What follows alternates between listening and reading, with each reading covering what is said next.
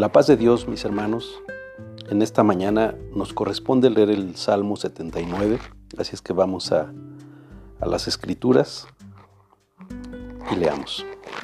Salmo 79, Salmo de Asaf.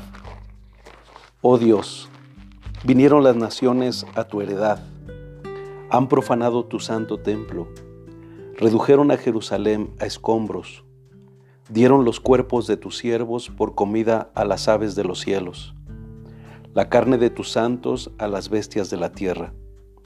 Derramaron su sangre como agua en los alrededores de Jerusalén, y no hubo quien los enterrase.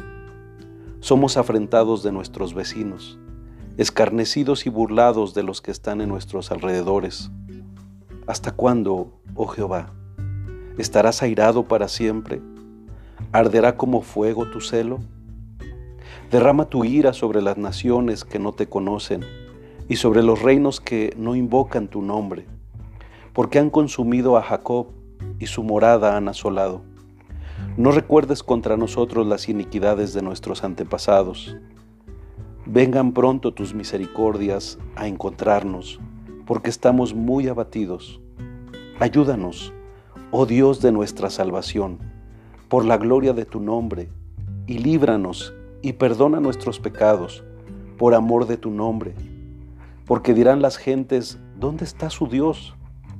Sea notoria en las gentes delante de nuestros ojos la venganza de la sangre de tus siervos que fue derramada. Llegue delante de ti el gemido de los presos, conforme a la grandeza de, tu brazo, preserva a los sentenciados a muerte y devuelve a nuestros vecinos en su seno siete tantos, de su infamia con que te han deshonrado, oh Jehová, y nosotros, pueblo tuyo y ovejas de tu prado. Te alabaremos para siempre, de generación en generación, cantaremos tus alabanzas. Amén. La base histórica para este salmo de lamentación fue probablemente la destrucción del templo a manos de Nabucodonosor, el rey de Babilonia, en el año 586.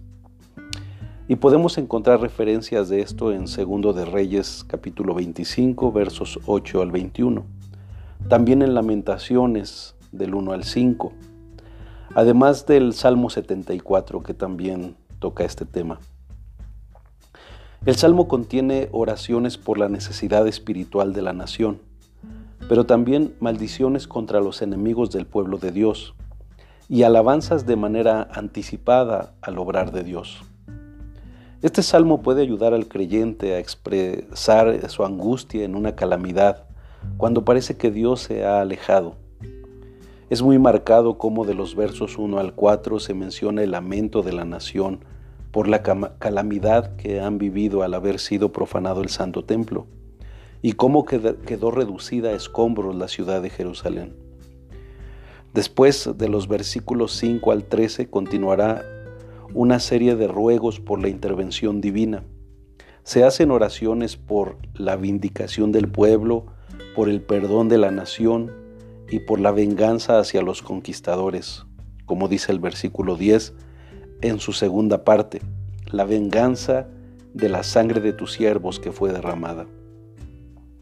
En el último versículo terminará declarando alabanzas a Dios porque sabe el salmista que la nación eh, no ha eh, que toda la nación no ha dejado de ser las ovejas de su prado y su pueblo escogido.